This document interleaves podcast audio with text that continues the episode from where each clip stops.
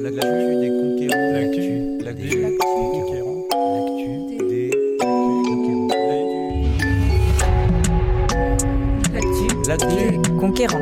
Conquérant. conquérants. L'actu, Des conquérants. l'émission des jeunes de l'E2C Normandie. Bonjour et bienvenue sur l'actu des conquérants, le podcast d'information des jeunes de l'E2C de Normandie. On est le 7 juillet 2023 et on enregistre notre émission au sein de notre organisme de formation à Hérouville-Saint-Clair. Pendant toute cette semaine, nous les jeunes de la promo 66, nous nous sommes mis dans la peau des journalistes radio et nous avons choisi des sujets qui nous intéressent. Au sommaire de notre émission, On commencera par des sujets de société, la protection de l'enfance, l'arrivée du chantier d'insertion de la Chifo à Hérouville et l'influence des réseaux sociaux sur les jeunes. On abordera aussi la question de la mobilité, à la fois les difficultés pour passer le permis et la transition du thermique à l'électrique dans l'automobile.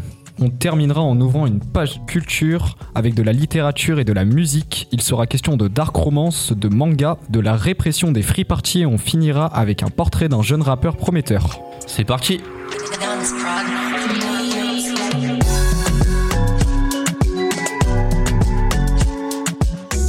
On débute notre émission avec un sujet de société qui concerne les enfants en souffrance avec toi Lisa. Oui, James. Chaque année, plus de 200 000 enfants se retrouvent confiés à l'aide sociale à l'enfance. Ils sont pris en charge par des foyers ou des familles d'accueil. J'ai choisi de vous parler de ce sujet car je travaille dans le secteur de la protection de l'enfance. J'exerce le métier de technicienne de l'intervention sociale et familiale depuis plus d'un an maintenant au sein de l'association Aide aux familles populaires à Hérouville-Saint-Clair. J'ai voulu vous faire découvrir ce métier enrichissant, mais parfois éprouvant mentalement. Je vous propose de découvrir le quotidien de Michel, 57 ans, travailleuse sociale depuis 1993. Elle nous présente son métier et les mots marquants de sa carrière. Ce qui m'a plu dans ce métier, c'est l'accompagnement que l'on fait auprès de l'adulte et de l'enfant dans leur quotidien. Dans ce métier, les missions euh, se déroulent généralement au domicile des familles et elles sont très diversifiées. Cela peut être un accompagnement temporaire dans le cadre de la CAF, grossesse, naissance, courte maladie, comme cela peut être un accompagnement dans le cadre de la prévention ou de la protection de l'enfance. Ou alors ça peut être aussi des visites des enfants placés euh, avec des visites encadrées par le TISF qui peuvent se dérouler au domicile ou en lieu neutre. Il y a un manque de place dans les structures comme les foyers, etc. Un manque de familles d'accueil aussi parce que il y a les secteurs euh, d'habitation et il y a aussi les lieux adaptés pour l'enfant quand il y a un handicap. euh, ça peut jouer pour, euh, pour placer l'enfant. quand on intervient dans le cadre de la protection de l'enfance, ça peut être judiciarisé. Et c'est souvent là qu'il y a des, des problèmes que l'on peut rencontrer parce qu'en fait, quand c'est judiciarisé, bizarrement, les parents euh, n'adhèrent pas du tout euh, à cette obligation et du coup le travail est très difficile à mettre en place. Le meilleur souvenir que, j'ai c'est d'avoir euh, atteint les objectifs fixés et surtout quand il y a eu l'adhésion et la participation de la famille qui a permis euh, pour elle-même de retrouver son autonomie. Le mauvais souvenir, c'est euh, la séparation des enfants euh, à leur maman suite à une décision de placement. J'ai dû accompagner Jefferson et Brian euh, au centre social. Brian avait 4 ans, Jefferson 7 ans. Et Brian se blottissait contre moi, il tenait ma jambe tout en pleurant. Il ne voulait pas me quitter. Et Jefferson était contre sa maman et il pleurait également.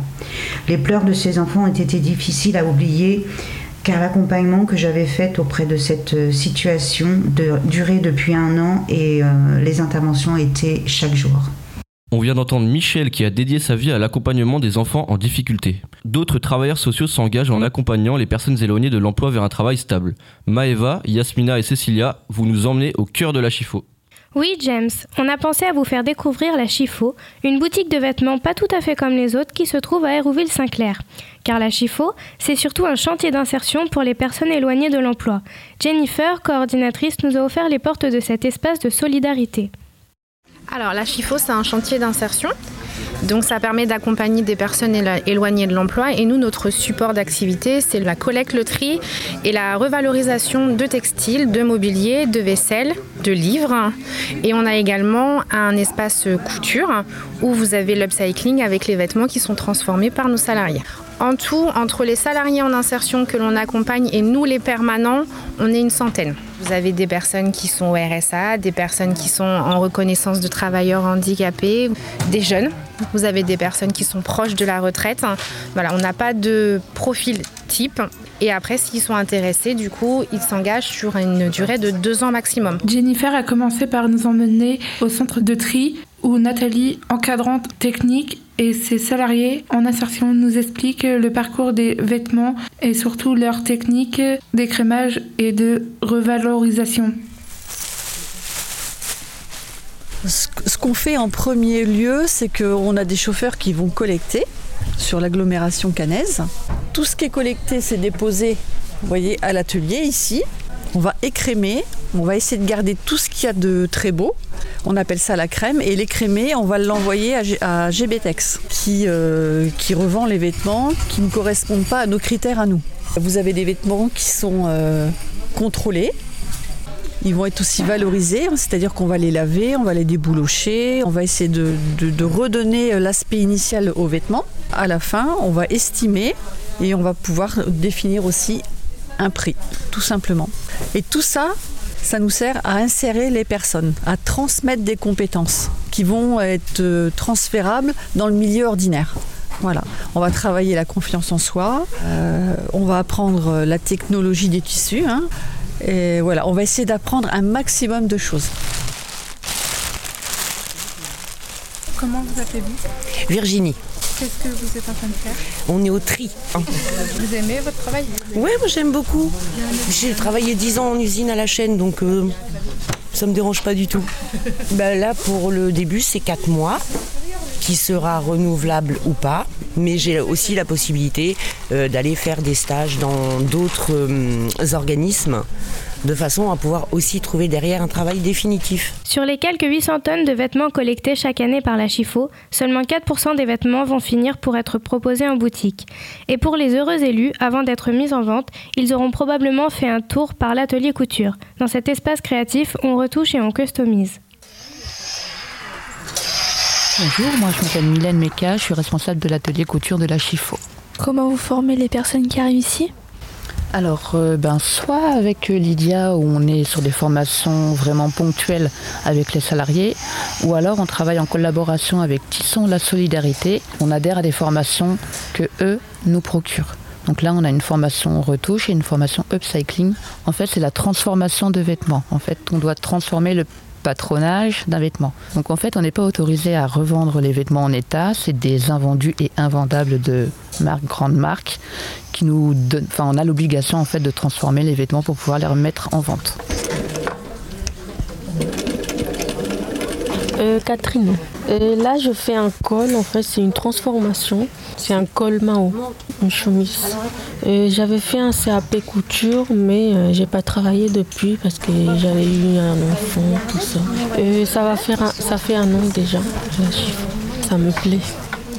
Lydia, encadrante couture. Ça c'est la feuille de production que chaque employé de l'atelier couture doit remplir tous les jours pour savoir ce qu'ils ont fait pour qu'on puisse nous leur donner un objectif le lendemain, savoir où ça, quelle est leur, problématique, où est-ce qu'ils sont, sur quoi ils sont plus lents, qu'est-ce qu'ils préfèrent. On analyse. Et euh, le lendemain, ben, si, euh, s'ils n'ont pas euh, atteint une, certaine forme de rapidité, de quantité, on va essayer de leur faire faire quelque chose où ils sont plus à l'aise, où ils vont être plus rapides. Non, non, il n'y a pas de sanction, euh, c'est un chantier d'insertion, les gens ils sont là pour euh, avoir envie de travailler, pour, leur donner le goût de travailler.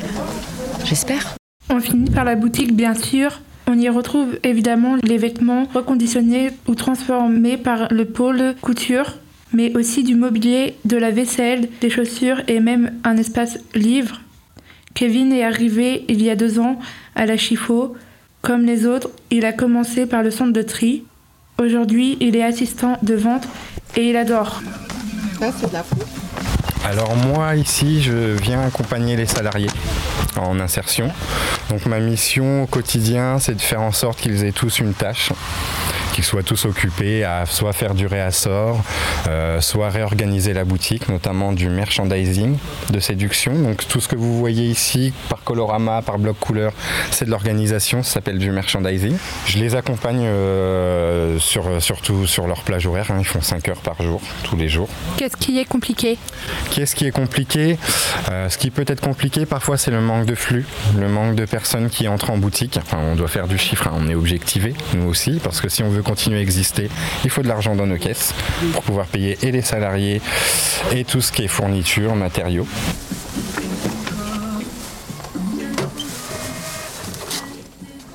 Si vous êtes éloigné de l'emploi et que vous souhaitez rejoindre les équipes de la CHIFO, vous pouvez vous inscrire sur la plateforme de l'inclusion du gouvernement. Et si vous voulez simplement soutenir ce beau projet associatif au service de l'insertion, il existe deux sites pour venir faire vos emplettes. Le 204 boulevard de la Grande Delle d'Hérouville-Saint-Clair, mais également celle des rives de l'Orne située quai de l'amiral Hamelin à Caen. Et travailler son projet professionnel, c'est aussi réfléchir à la mobilité, n'est-ce pas Brian? Oui, James. Et pour nous, la mobilité, ça veut dire passer son permis de conduire. Avec Alexandre, nous nous sommes intéressés aux difficultés que rencontrent les jeunes pour le passer. Le premier problème, c'est que c'est cher et qu'on ne roule pas sur l'or. Selon la dernière étude du FC Que Choisir, qui date de 2016, en moyenne, un permis coûte 1800 euros. Et ça a dû augmenter depuis, avec l'inflation. En plus du coup, l'apprentissage du code n'est pas évident pour tout le monde et la pratique peut en faire paniquer plus d'un. Nous, les jeunes de l'E2C, on cherche notre voie professionnelle. Beaucoup d'entre nous souhaitent travailler rapidement. Pour ça, le permis est essentiel, mais aussi plus largement pour être libre et autonome. Moi, par exemple, je vis en campagne, pas loin d'ici. Et c'est une galère de dépendre du bus qui passe une fois par jour le matin. Louis, qui est avec nous sur le plateau, fait du stop pour rentrer chez lui plusieurs fois par semaine. Donc avant 18 ans, pour nous, à part la moto 50, c'est pas la joie de la mobilité. Et une fois majeur, ce n'est pas forcément évident non plus. Dylan est stagiaire à l'E2C. Il revient sur les difficultés liées à l'absence de permis. L'absence de permis, euh, moi, c'est employé, je veux être l'employé libre service. Là où tu as le plus de chances de trouver, c'est dans les zones euh, industrielles, bien éloignées de tout, où tu vraiment que ça. Euh, si tu vas en bus, normalement, quand tu fais un stage ou quoi que ce soit, on va te demander de venir à 6-7 heures. Le bus à 6 heures, il y en a vraiment, mais vraiment pas beaucoup. Si tu le loupes, tu as facilement euh, des fois une heure de retard, voire plus. Euh, donc, une voiture sur des points comme ça, ça aide pas mal et ça peut être vraiment un plus. Surtout que, après, ça dépend où tu cherches, mais euh, tu peux avoir du travail de nuit. Et là, travail de nuit, imagine, on dit bah, à 3h tu commences. Courage pour trouver un bus à 3h. Et vélo, de nuit, tu vas pas loin. Heureusement, des solutions existent pour faciliter l'accès au permis. D'ailleurs, Dylan en profite en ce moment. Il s'est inscrit au cours de permis dans l'auto-école sociale voisine de notre E2C créée par Sébastien, qui en est un aujourd'hui responsable. Et ce qui l'a motivé à lancer cette auto-école, c'est justement la conscience qu'une partie de la population reste aujourd'hui exclue sans solution de mobilité. Alors en fait, tout d'abord, moi j'ai un cursus euh, de travailleur social. Je travaillais en foyer de jeunes travailleurs. Donc c'est-à-dire que j'étais comme un éduc en fait pour des jeunes qui avaient des soucis personnels euh, de logement, de famille, euh, etc. et qui arrivaient dans mon foyer de jeunes travailleurs. Et très vite, il y a très longtemps, il y avait déjà où j'étais à la campagne le problème de la mobilité. Donc c'est là où j'ai décidé, dans mon travail d'accompagnement social, d'aller me former au métier de moniteur. Mais en fait, j'ai jamais voulu être moniteur. Si j'avais eu le moyen de, je sais pas, pour aider les jeunes d'être menuisier, je te jure, j'aurais fait formation menuisier. Tu vois Voilà. Donc j'ai passé mon diplôme de moniteur et j'ai réussi à monter euh, l'auto-école sociale. Les gens qu'on accompagne, on les emmène jusqu'au bout. Ou alors on trouve une autre solution euh, de mobilité parce que euh, au final on se rend compte que euh, le permis de conduire va être très très compliqué à décrocher. L'examen du permis est compliqué. Donc les gens progressent dans l'utilisation de la voiture, mais pour atteindre le niveau exigé du permis de conduire, là c'est une autre histoire. Et certains peuvent pas. Auquel cas, on va se rabattre sur eh ben, d'autres mobilités comme la voiturette, comme le vélo électrique ou choses comme ça. Quelles sont les raisons qui poussent un jeune à arrêter son, son entraînement au code Alors en fait, je pense qu'il y a plusieurs euh, raisons. Euh, peut y avoir des raisons personnelles, euh, compliquées. Peut y avoir des histoires du boulot aussi. Le, le jeune se voit proposer une mission de travail, il va préférer aller gagner des sous plutôt que de, entre guillemets, de perdre son temps à apprendre le code. Donc c'est vraiment au cas par cas, ça dépend des gens, ça dépend des histoires. En France, il y a des gens qui conduisent sans permis. Est-ce que c'est un risque ou... Ah oui, oui, complètement. Bah, alors c'est un risque avant tout pour eux, parce que conduire, euh, bah, c'est pas facile. Et puis il y a toute la méconnaissance de l'environnement. C'est euh, faire bouger une voiture, c'est une chose, mais savoir l'arrêter. Euh, et puis qui doit passer, qui doit pas passer. Donc il y a des gens qui conduisent sans permis parce que euh, ils veulent faire euh, comme tout le monde, et puis il y en a d'autres qui le font par obligation. Euh, J'ai croisé beaucoup de gens qui conduisaient sans permis pour aller au boulot parce que ben voilà, euh, ils avaient besoin de manger et puis de se loger. Donc pour payer tout ça, ben il fallait bien aller au boulot quoi. Sauf que ben euh, ils n'avaient pas pas l'argent forcément pour passer l'examen.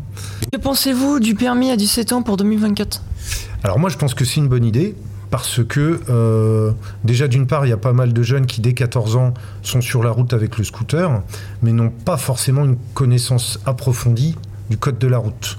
Mais plutôt tu connais les dangers de la route par le biais du code de la route, bah moins tu as de risques. C'est pour ça qu'ils font même un peu du code quand tu fais la vélo école. J'accompagne des adultes euh, notamment étrangers, qui n'ont jamais fait de vélo dans leur pays, tu vois. C'est des gens, ils ont 40, 50 ans, ils n'ont jamais fait de vélo. Bah, on commence quand même par le code de la route.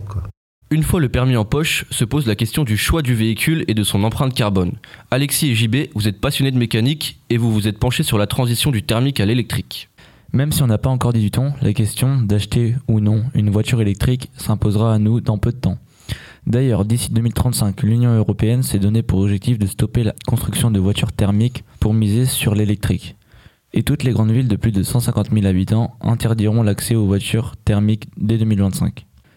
Nous sommes rendus dans le plus grand euh, centre commercial de Caen, Mondeville 2, pour recueillir l'avis des Canets sur le passage à la voiture électrique. Ah, eh ben, je pense que c'est le futur, mais euh, il faudrait que les batteries durent longtemps par contre. Euh, c'est pas encore assez avancé pour que j'en achète une. Alors en soi c'est bien parce que le chargement je trouve ça pas cher mais en ce moment il a augmenté et euh, je sais qu'on peut pas faire beaucoup de kilomètres moi perso avec ma voiture je préfère plutôt le diesel moi. Bah, pour moi, la voiture électrique, euh, c'est un- une avancée pour l'écologie, mais après, pour le niveau pratique, c'est pas forcément bon parce que une voiture électrique, quand il fait froid, par exemple, la batterie, elle est beaucoup plus, euh, elle se décharge beaucoup plus vite. Et puis, par exemple, pour faire un camp Paris euh, en voiture, et ben, la voiture électrique, euh, on arrive à Paris, elle est déchargée, donc il faut trouver une borne pour la recharger. Et puis, bah, par exemple, pour les personnes qui habitent dans des milieux où on n'a pas forcément de borne pour recharger les voitures, eh c'est pas pratique pour eux. Par exemple, si on habite au troisième étage à Paris, bah, faut aller, quand même la charger sa voiture, donc euh, c'est pas forcément euh, un bon point niveau pratique. C'est bien pour ceux qui roulent en ville et qui font des petits trajets, mais euh, déjà ça n'a aucune autonomie. Euh, le coût de production des batteries c'est super cher, le recyclage des batteries c'est super polluant, donc au final je pense pas que ce soit forcément la bonne alternative euh, par rapport au diesel ou à l'essence. Je trouve ça pas mal pour l'environnement. Mais d'un autre côté, voilà, il y a toujours le- les batteries qu'il faut recycler et tout, et ça, ça pose encore un gros problème. Le tarif, bien entendu, hein, pour que les gens puissent avoir accès puis que ça fonctionne, il faudrait des tarifs quand même vachement moins chers, plus accessibles. Mais euh, voilà, je pense que c'est un bon projet, mais il y a des choses à revoir. Ben, on délocalise la pollution dans les endroits où on va exploiter le lithium, par exemple. Donc en l'air des zones en Bolivie. On va peut-être le faire aussi en France ou en Grande-Bretagne. Donc c'est bien quand on, on suit des voitures euh, électriques en plein embouteillage euh, chez nous, mais il y a quand même un problème important. C'est-à-dire que ce qu'il faudrait, c'est plutôt la sobriété des transports et davantage de transports en commun, plutôt que de développer les modes individuels. Et dans quelques années, euh, pensez-vous à acheter une voiture électrique? Bah, ça dépend de mes moyens parce qu'une voiture électrique c'est quand même un coût élevé. Euh, moi personnellement je préfère quand même euh, les voitures thermiques pour euh, le bruit etc. Après je sais qu'il y a des enceintes qui font les bruits euh, sur, sur certaines voitures électriques mais euh, moi c'est pas mon dada donc les voitures électriques euh, je suis pas je suis pas trop dedans. On a acheté il y a deux ans une voiture d'occasion qui est hybride. Pense acheter notre prochain véhicule, une voiture familiale euh, électrique. Une hybride. Parce que euh, en soi, euh, quand, en fait, quand on freine, ça charge la batterie, donc ça c'est plutôt cool. Et puis quand on est en centre-ville, Euh, je trouve que c'est mieux parce qu'on gaspille moins d'essence et tout, donc ça c'est cool. Mais par contre, pour faire des grandes routes, je sais que pour aller à Troyes, moi déjà, j'ai 20 minutes de route, je préfère prendre une essence. Euh, j'ai déjà regardé, donc là on vient de changer de voiture, on est parti sur une essence justement à cause des tarifs de l'électrique.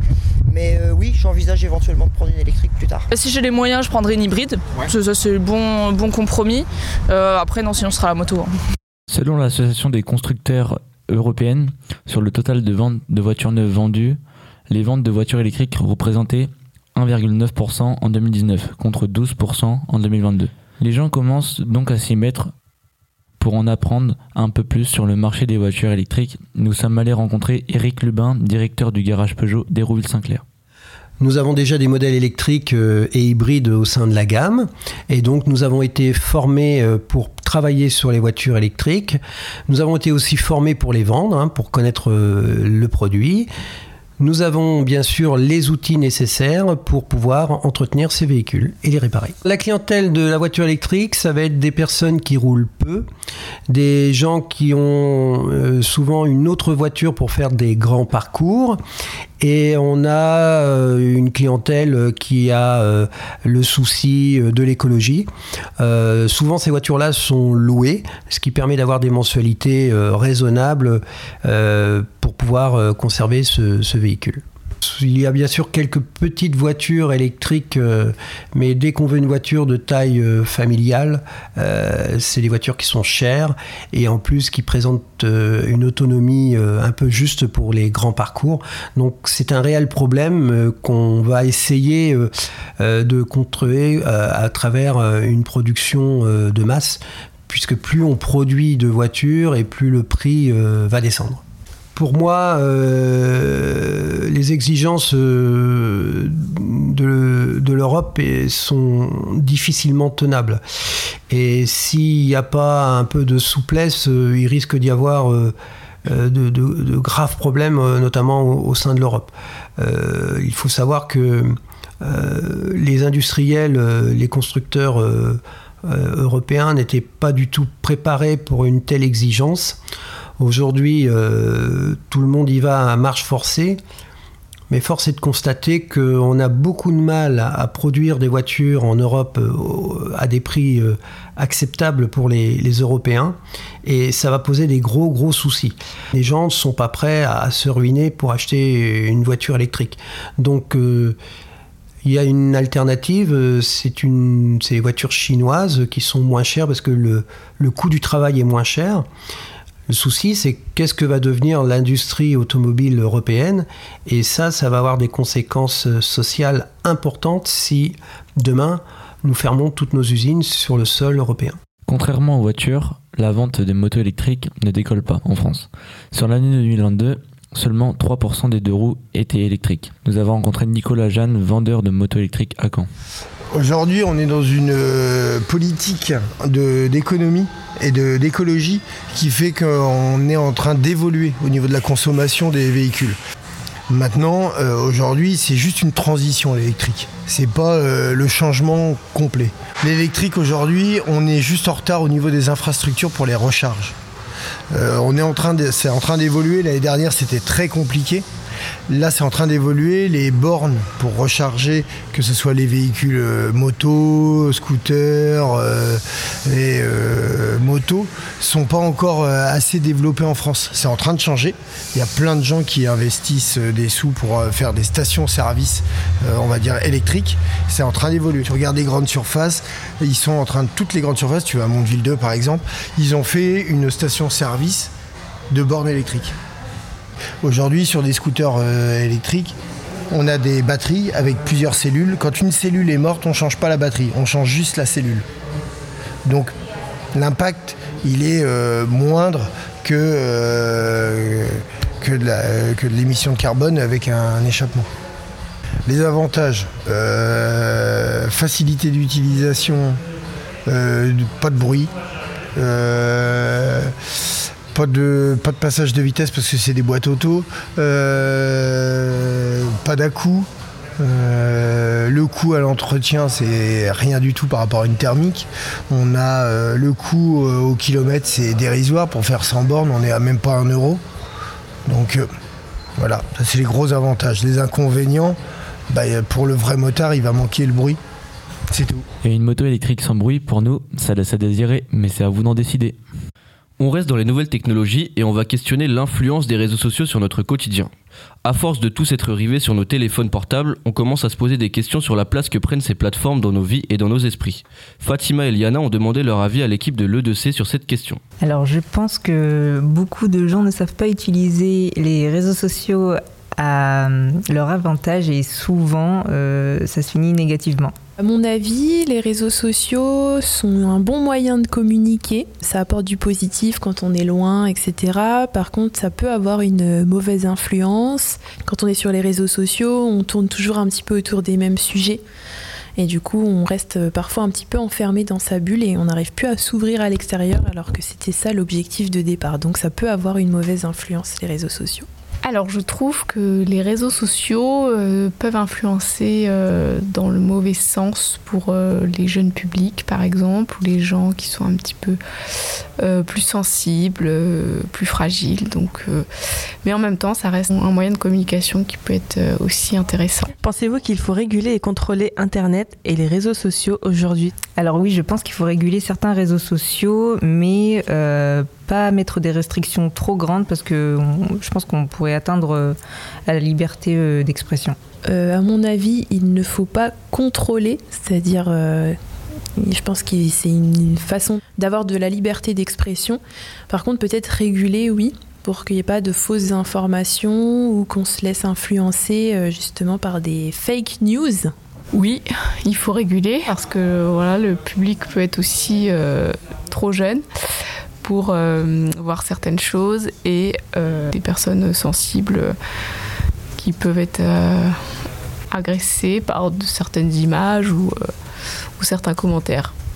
Bonjour Daniel Cordom et bienvenue dans notre émission. Vous êtes informaticien à la mission locale et animateur d'ateliers numériques.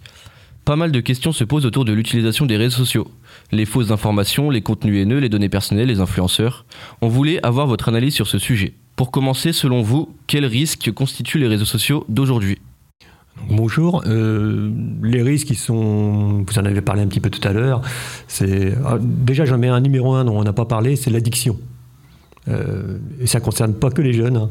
D'ailleurs, la preuve, vous voyez, j'ai mon téléphone posé à côté. L'addiction, pour moi, c'est le, risque numéro un. Une attention particulière est aujourd'hui portée sur TikTok, que certains gouvernements veulent interdire en Europe. Pourquoi?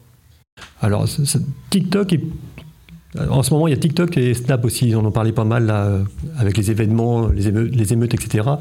Tout simplement parce que c'est des vidéos qu'on poste très rapidement, euh, très courtes. Euh, les gens ne vérifient pas leurs sources en plus, souvent, ils se partagent des vidéos comme ça sans. Voilà. moi, j'ai vu beaucoup de vidéos circuler, par exemple TikTok qu'on m'a envoyé.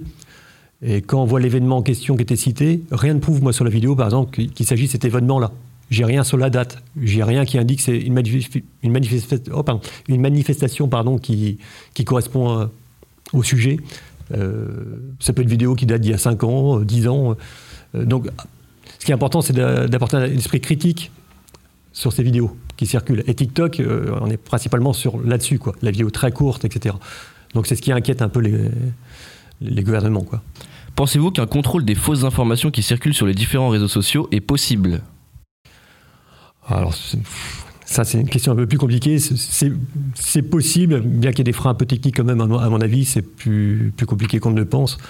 Euh, après, je suis toujours un peu, comme une personne l'a dit précédemment, je suis toujours un peu prudent par rapport à tout ce qui est censure, contrôle, etc. Puisqu'on sait bien, on est en tête des pays comme la Chine, la Corée du Nord. Voilà, c'est des pays qui censurent les réseaux sociaux. Donc moi, je suis très très prudent par rapport à la censure. Je suis plutôt pour, pour l'éducation et le dialogue, en fait. Pour vous, est-ce que les parents doivent restreindre l'accès aux réseaux sociaux pour leurs enfants? Si oui, comment faire? Alors le restreindre, c'est beaucoup plus compliqué qu'avant. En fait, avant, c'était tout simple. Hein, euh, je, fais, mon vieux là un peu, mais avant, on avait des connexions Internet. Voilà, c'était assez simple de contrôler. On avait une connexion d'une heure. Voilà, ça... Maintenant, c'est plus le cas. Ils ont accès à Internet partout. Euh, donc, euh, je vais faire la même réponse que tout à l'heure. Je suis plutôt sur le dialogue. Restreindre, c'est compliqué. Ils ont accès partout, même au dehors de, de l'espace familial en fait. Pourrait-on se passer des réseaux sociaux aujourd'hui selon vous?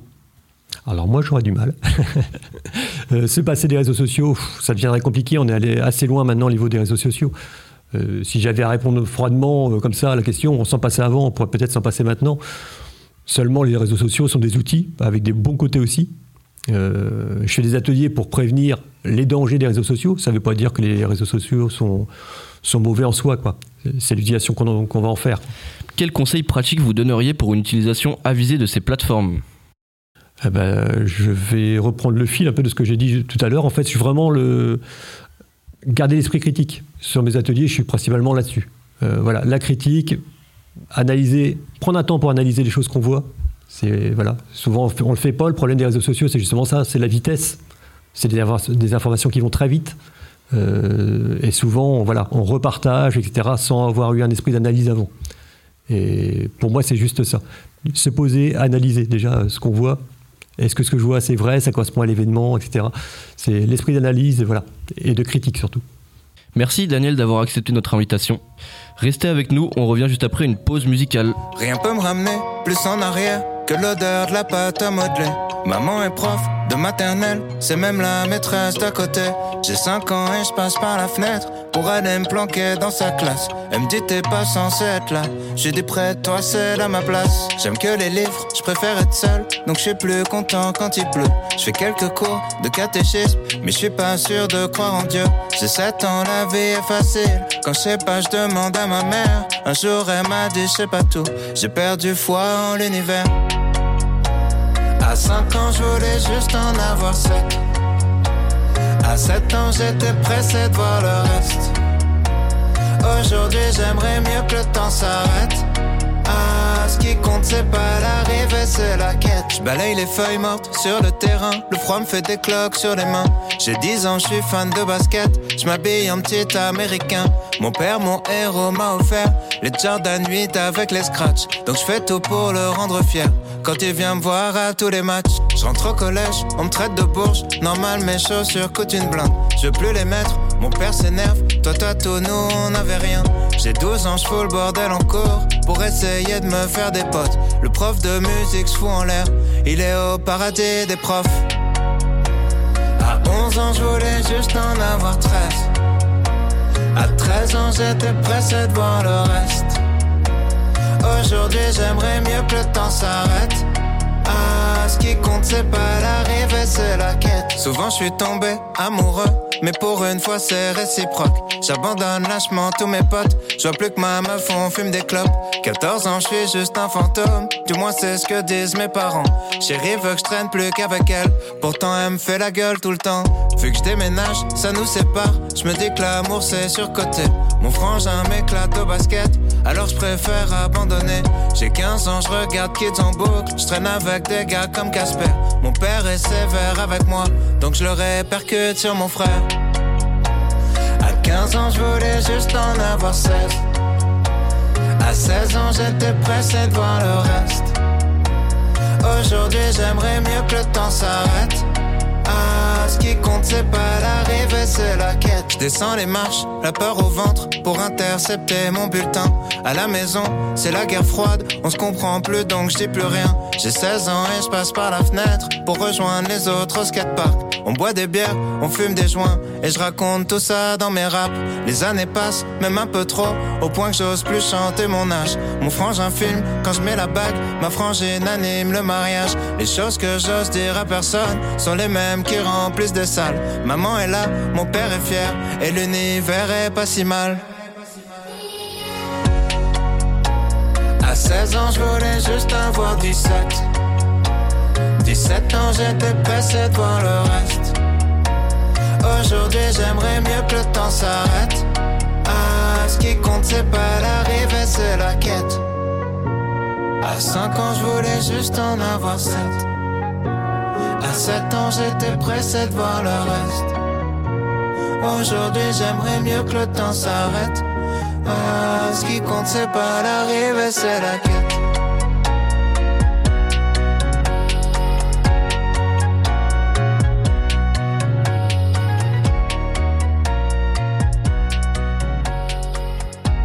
Venez d'entendre Aurel San avec son titre La Quête. On est toujours sur l'actu des conquérants, l'émission des stagiaires de l'E2C Normandie. On ouvre une page culture maintenant et on commence avec un nouveau genre littéraire qui fait polémique avec toi Maëva. Est-ce que tu as déjà entendu parler de dark romance, Tom? Hmm, Pas vraiment, mais tu vas nous expliquer. Mais oui, ne t'inquiète pas. Figure-toi que ce genre littéraire fait beaucoup parler de lui chez les jeunes lecteurs. On y lit de la romance interdite, punie par la loi ou par la morale. On plonge parfois dans le monde de la mafia où les protagonistes jouent avec les tabous et la violence sous couvert de sensualité. J'ai discuté de la dark romance avec Juliette, libraire à Caen. Alors, du coup, pour moi, la dark romance, c'est une espèce de sous-catégorie de la romance, comme il existe la romantaisie, avec des tropes, alors ce qui s'appelle du coup des tropes, les enemies to lovers, etc. Pour moi, du coup, la dark romance, c'est vraiment histoire d'amour, avec euh, un contexte assez sombre, quelque chose qui n'est pas forcément sain. Après, comment le définir, ça va tellement dépendre, en fait, du contenu du livre. Mais effectivement, pour moi, c'est vraiment une relation amoureuse qui n'est pas saine de base, et qui se construit un peu là-dessus d'une manière, selon moi, un peu bancale. Pensez-vous que les lecteurs et lectrices qui lisent ce genre essayent de retrouver quelque chose dans leur lecture? Les pièces de théâtre dans l'Antiquité étaient faites en fait pour faire ressortir les sentiments humains les plus mauvais. C'est pour ça qu'il y a de nombreuses tragédies où il y a beaucoup de morts, il y a des meurtres, des empoisonnements, parce qu'en fait ça servait d'exutoire. Et du coup le public passait par le théâtre à distance en tant que spectateur pour éviter de tuer des gens. Ce qu'on retrouve en fait dans les lectures aujourd'hui les plus violentes, c'est justement cette espèce d'exutoire, plus un peu forcément bah, le fantasme de l'interdit. Euh, je pense pas qu'il y ait besoin de retrouver un sentiment de sécurité ou euh, euh, d'exorcisation euh, de la violence déjà vécue. C'est juste vraiment une, manière en fait de se dire, bah, vu que je le vis par procuration, entre guillemets, via des personnages, et ben c'est quelque chose que je sais qu'il ne faut pas que je reproduise dans ma vie.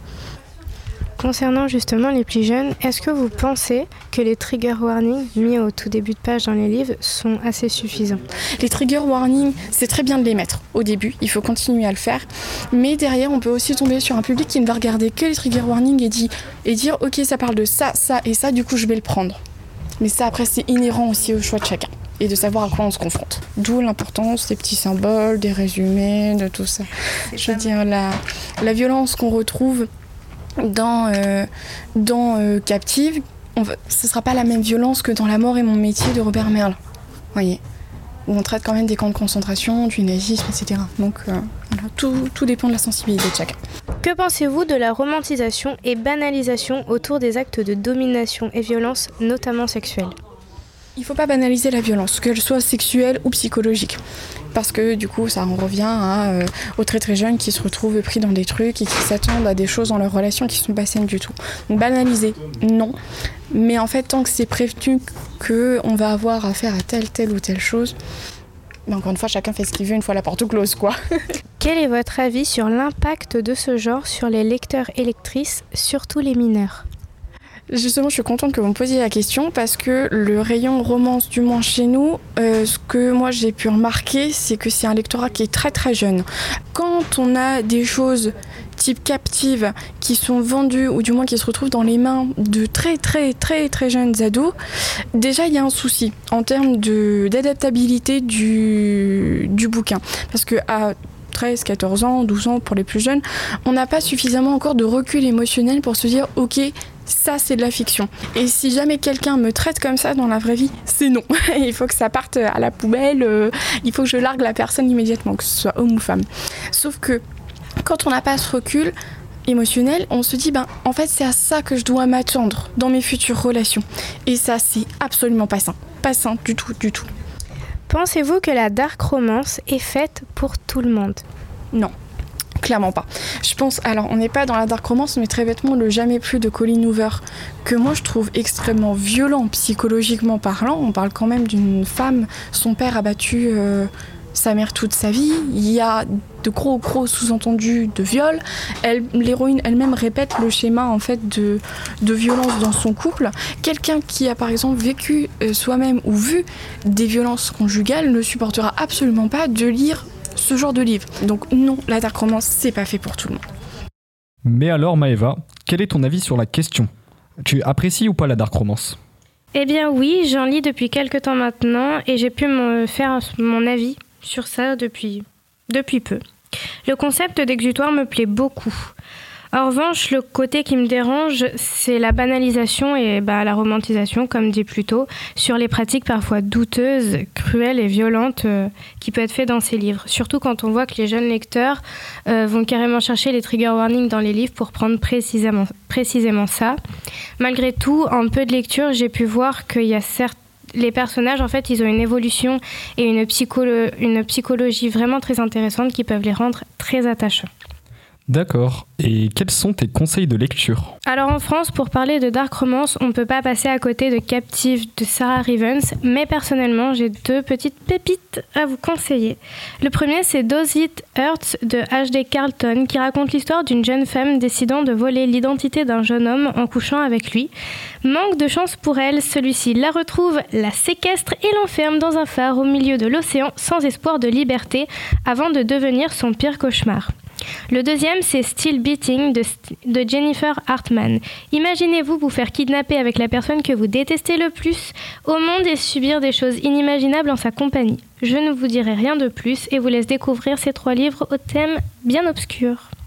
Merci Maeva pour ces conseils. Question dark, la culture manga en tient une bonne tranche. Brian, on va écouter ta chronique manga, un genre littéraire qui te passionne.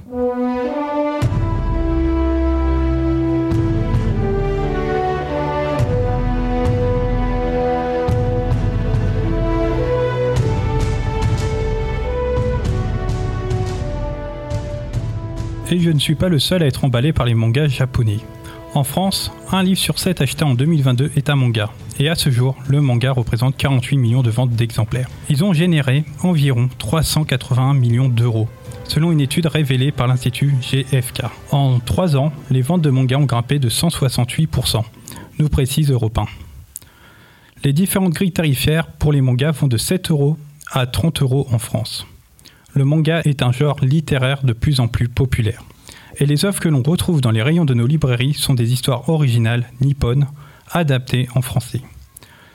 Les maisons d'édition françaises passent donc beaucoup de temps à prospecter des nouvelles licences qui pourraient intéresser le public français. La direction éditoriale sélectionne de nouvelles licences et négocie leur prix auprès des éditeurs étrangers, notamment japonais. La direction artistique s'occupe d'adapter les couvertures et les pages couleurs au format français, et l'éditrice doit traduire et poser le lettrage dans les bulles.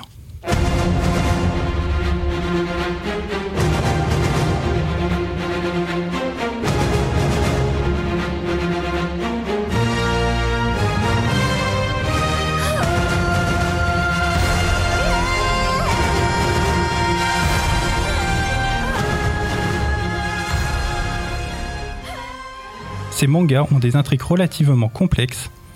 Parmi les œuvres marquantes du genre seinen, nous avons Akira de Katsuhiro Otomo, manga de science-fiction qui se déroule dans un Tokyo des années 1990, dans un contexte de Troisième Guerre mondiale et de menaces nucléaires. Akira a depuis été adapté au cinéma, comme nous le rappelle un chroniqueur d'Allociné. À l'heure où la pop culture est en plein revival 80s, l'influence d'Akira est partout, de Matrix, où Neo arrête les balles de la même manière que Tetsuo, jusqu'à Kanye West, dont le clip Stronger est un hommage au film. Akira se déroule en 2019 et Neo Tokyo est en pleine construction d'un stade olympique où aura lieu le climax du film. Une étrange coïncidence, puisque Tokyo a depuis effectivement été choisi pour accueillir les Jeux olympiques de 2020. Autre catégorie notable, les Kodomo, qui sont destinés particulièrement aux enfants comme Kirby, Zelda ou encore Doraemon. Enfin, la catégorie Seijin vise un public adulte sur des sujets plus sérieux tels que la politique, l'écologie, les enquêtes complexes, la sexualité, les faits historiques ou les sujets de société. On peut notamment citer A Silent Voice, qui traite du harcèlement, ou encore Perfect World, de l'auteur lié à Luca, qui aborde la question du handicap à travers une histoire d'amour. L'auteur s'exprime dans une interview aux médias Actu Manga. On l'écoute. Même si ma série n'est pas censée être autobiographique à la base, il est vrai que j'ai une expérience personnelle du soin aux personnes. En fait, ma mère a été assez malade dans le passé et j'ai dû m'occuper d'elle. Le handicap est un sujet très délicat. Je ne savais pas si j'allais être capable de faire de ce sujet une œuvre divertissante, si j'étais capable d'en faire un manga. Et malgré tous ces atermoiements, maintenant, je pense que le manga est un langage plus universel qu'on l'imagine, qui permet de faire comprendre des choses assez facilement. Donc ça peut permettre de mieux faire comprendre ce qu'est le handicap. Et finalement, je suis vraiment très contente d'avoir eu l'opportunité de créer Perfect World. Dans ces catégories que je viens de citer, plusieurs genres se distinguent et se popularisent en France. Nous avons les Ichi, des mangas érotiques comme High School DxD, Nozokiana ou Partner 2.0. Les Isekai qui traitent principalement de mondes parallèles comme Sword Art Online ou les Magical Girls avec des jeunes filles dotées de pouvoirs magiques comme la mythique Sailor Moon. Le genre Yayoi Yuri aborde les questions LGBT comme les mangas Bloom Into You ou Akebi Sailor Uniform. Il est aussi un genre qui regroupe des événements mettant en scène des robots. C'est le genre mecha comme Gundam, Evangelion ou Front Mission. Un des genres que j'aime bien, c'est la catégorie historique. Deux mangas ont retenu mon attention. Le premier, La fillette au drapeau blanc, qui traite de la Seconde Guerre mondiale, et le deuxième, Au cœur de Fukushima, qui aborde la catastrophe climatique qui a eu lieu au Japon et qui a touché une centrale nucléaire. Lorsqu'il dessine, il se fait appeler Katsuto Tatsuta. Nous ne connaîtrons ni son vrai nom, ni son visage, car ce japonais d'une cinquantaine d'années est allé travailler à Fukushima Daiichi quelques mois seulement après la catastrophe. J'étais au chômage et je cherchais du travail bien avant l'accident nucléaire. La centrale ne m'intéressait pas spécialement, mais plutôt les zones sinistrées. J'ai finalement trouvé un emploi à Fukushima Daiichi. Tatsuta travaille durant six mois dans cette salle de repos des ouvriers. J'ai voulu faire une sorte d'archive de mémoire, des paysages vus par un travailleur, et si ça sert un jour à quelque chose, j'en serai très fier. Vous l'avez compris, avec le manga, il y en a pour tous les goûts.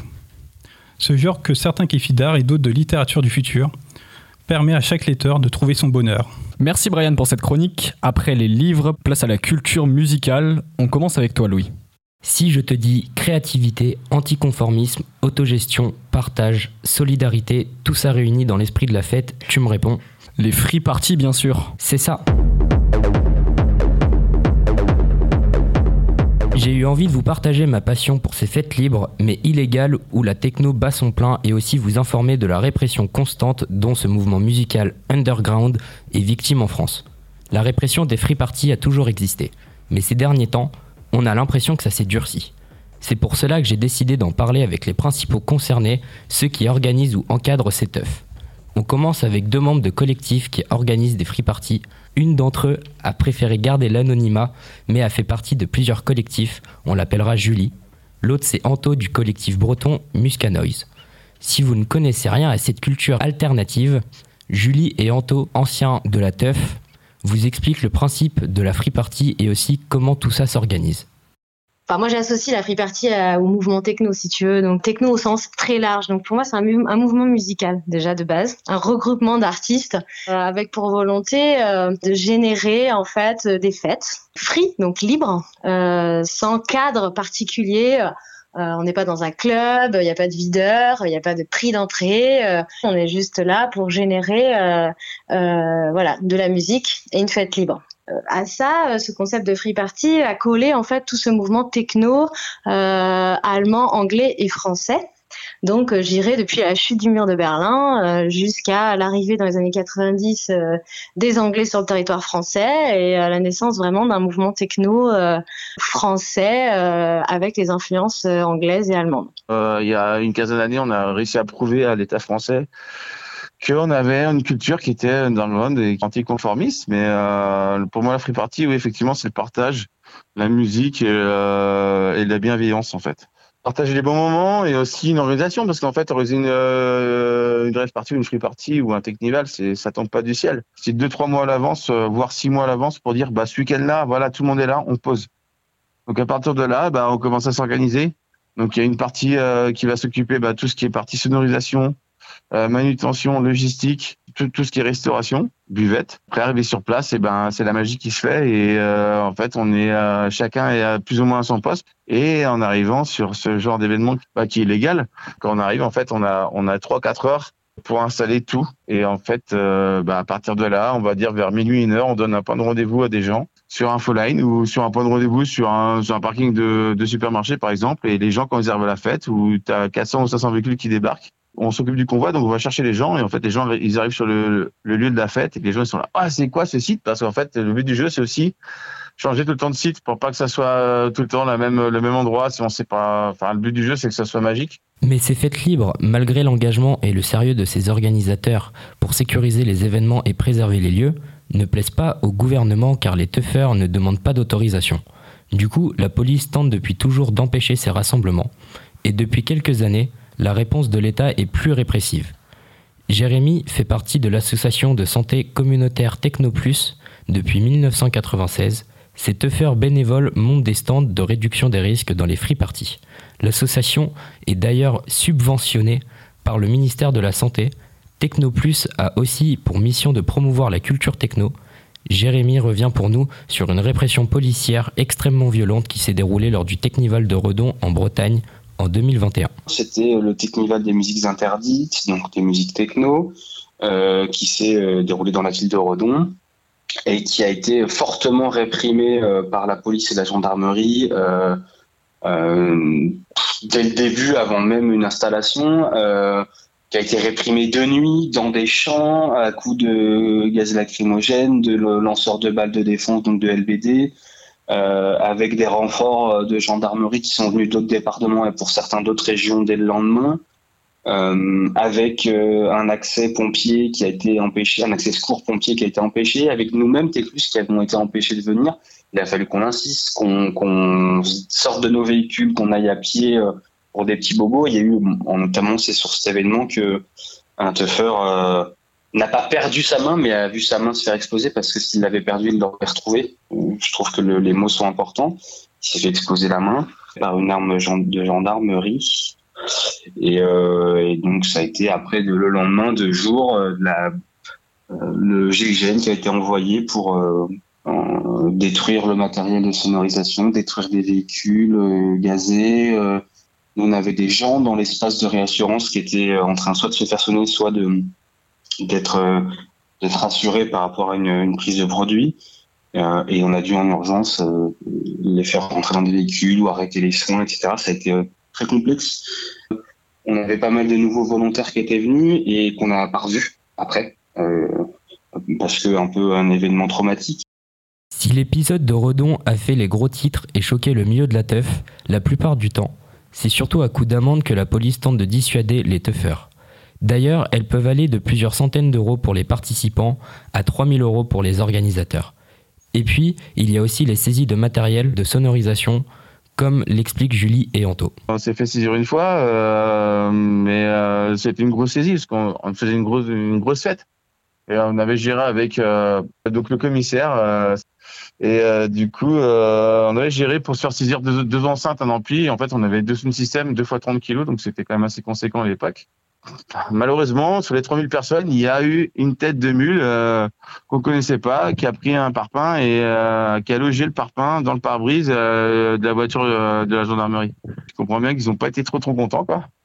Et du coup, là, ils ont appelé bah, les gendarmes mobiles. euh, en gros, bah, c'est ce, qui- correspond à- au CRS. Ils sont arrivés au petit matin en mode deux par deux et euh, bah, là, on s'est fait taper sur la gueule et du coup, on s'est fait encercler et on s'est fait tout saisir. Et euh, tout saisir, ça veut dire enceinte, euh, buvette, euh, poids lourd, total.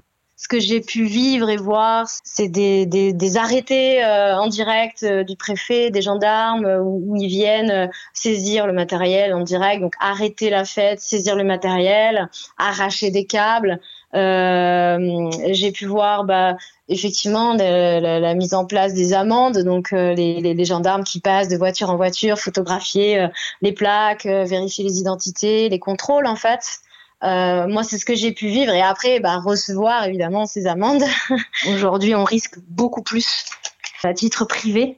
Ça peut être des incarcérations directes, ça peut être euh, des, des jugements euh, déférés au parquet en direct.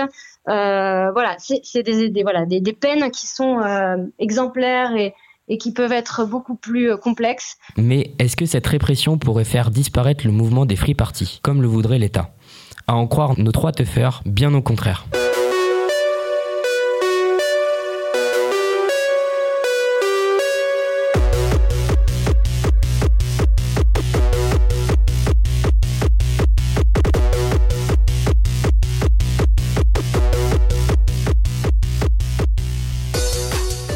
Mon style, c'est plutôt le rap, le genre musical le plus écouté en France. Et comme je compose, j'ai eu envie de profiter de cette émission pour vous faire découvrir les nouveaux talents de notre ville. Avec Alexis et JB, on est parti réaliser un portrait de Nano, 23 ans, un jeune rappeur de Caen. Il nous a accueillis dans un petit parc près de chez lui à Mondeville. Il avait son enceinte sous le bras et nous a fait écouter ses prods. Je tiens à dire que ce rappeur est talentueux et éclectique. C'est ce qui fait sa force, comme vous allez pouvoir l'entendre. Y'a les vies teintées. Vas-y, rentre dans la caisse. T'inquiète pas, y'en a assez pour te faire planer. Rentre, rentre, rentre dans le RS. Y'a les vies teintées. T'inquiète pas, y'en a assez pour les faire pleurer. Mercobet, AMG, carré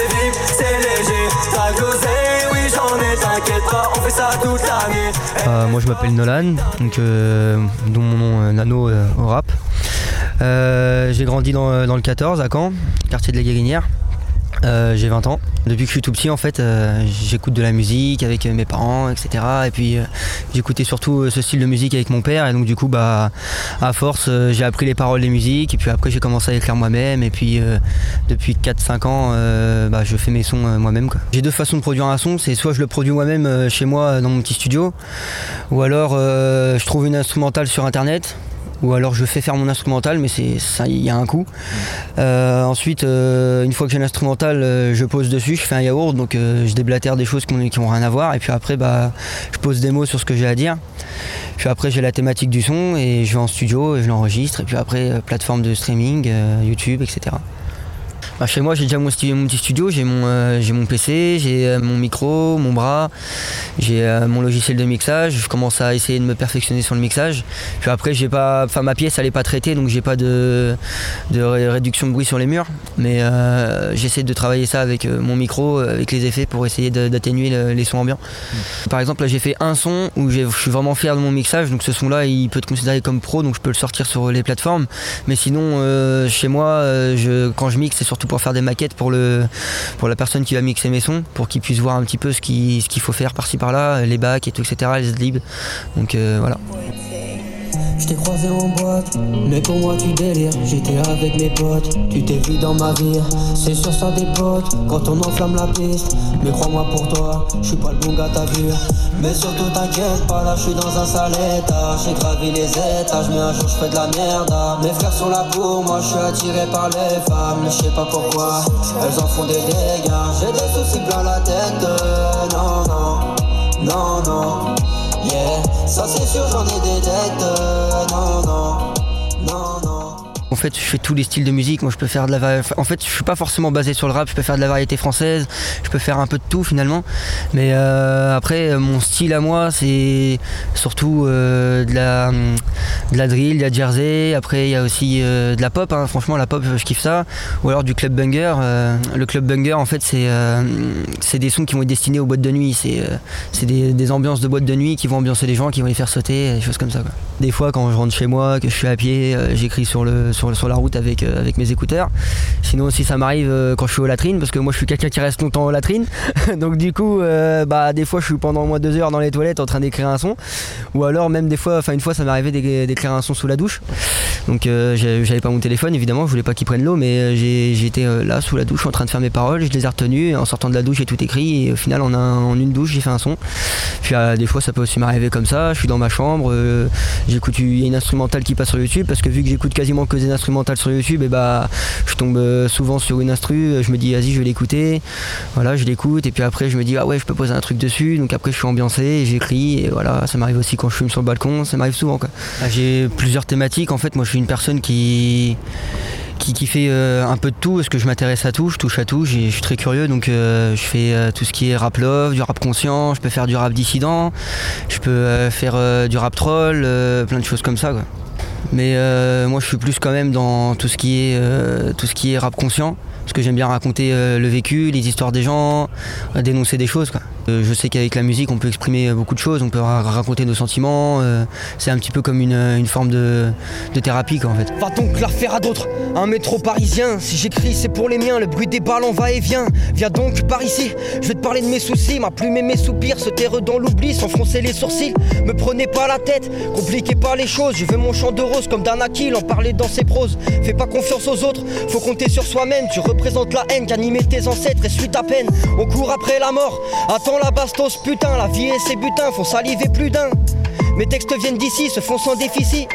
La daronne à l'abri, je sais c'est difficile Et tu m'appelles, me raconte que la vie est faite d'imbéciles Et tu m'apaises la chaleur de tes bras qui entoure ma tête J'ai pas fini la tête, je sais que t'es en attente J'ai filtré les appels, encore un SOS d'un frérot en latence J'encaisse les coups, ça ne m'atteint pas J'ai des séquelles, je me remettrai, peut-être pas Là je suis dans le doute, mais y a rien de grave. J'ai des excès de colère, je me canalise, mais j'ai du mal. Et mes appels à l'aide se font entendre, tu réponds pas. Et si je te parle de mes problèmes, tu me diras c'est vrai, faut qu'on parle. Yeah, yeah, yeah, yeah, yeah. Et mes appels à l'aide se font entendre, tu réponds pas. Et si je te parle de mes problèmes, tu me diras c'est vrai, faut qu'on parle. Yeah, yeah, yeah, yeah, yeah. Dis-moi c'est quoi ce baratin? Si du lundi au lundi tu traînes dans ce putain de baratin Puis tu complexes parce que la vie te joue de son petit maracas Et tu m'as dit c'est difficile mais si tu veux tu peux en casser Tu m'as parlé Fais de moi un homme enragé qui sait chanter, qui sait frapper là où l'autre se sent en danger. Des milliers de victimes, j'ai fait marcher le compte à rebours. À prier les vautours, je mets des claques et je fais des tours. Et j'entasse et plus j'entasse tous mes problèmes au fond de la cage. Et je les écrase et je les écrase pour pas que mes proches le sachent. Pas parfait, faut que tu le saches. Y a un blême pro, tu dégages. Et quitte à perdre des proches, sans aucun problème, nous on décale et j'ai pris des coups à perte. Mais j'ai toujours les pieds sur terre, j'ai pas le genou à terre. Sur mes épaules, je garde la tête. Y a 20 ans en arrière, j'étais pas encore de ce monde. Et puis j'y repense chaque seconde que feraient les gens si je perds mon J'encaisse les coups, ça ne m'atteint pas. J'ai des excès de séquelles, je m'en remettrai, peut-être pas. Là je suis dans le doute, mais y a rien de grave. J'ai des excès de colère, je me canalise, mais j'ai du mal. Et mes appels à l'aide se font entendre, tu réponds pas. Et si je te parle de mes problèmes, tu me diras c'est vrai, faut qu'on parle. Yeah, yeah, yeah, yeah, yeah. Et mes appels à l'aide se font entendre, tu réponds pas. Et si je te parle de mes problèmes, tu me diras c'est vrai, faut qu'on parle. Yeah, yeah, yeah, yeah. Et mes appels à l'aide se font entendre, tu réponds pas. Et si je te parle de mes problèmes, tu me diras c'est vrai, faut qu'on parle. On vient d'écouter une exclue de Nano, posée en une prise et en live lors de notre rencontre. Vous pouvez suivre ses dernières chansons sur SoundCloud, Spotify et Deezer. Le nom de son crew, c'est l'Infanterie. C'est la fin de notre émission. Merci à vous, les auditeurs, de nous avoir écoutés. Merci à notre invité et à toutes les personnes qui ont répondu à nos questions. Merci au public d'être venu nous écouter. Et bravo aux apprentis journalistes de la promo 66. Vous pourrez réécouter cette émission en podcast sur Spotify, Deezer, Apple Podcast et SoundCloud à la page de l'association d'éducation aux médias Chronos Sequeros qui nous ont accompagnés toute cette semaine dans ce projet.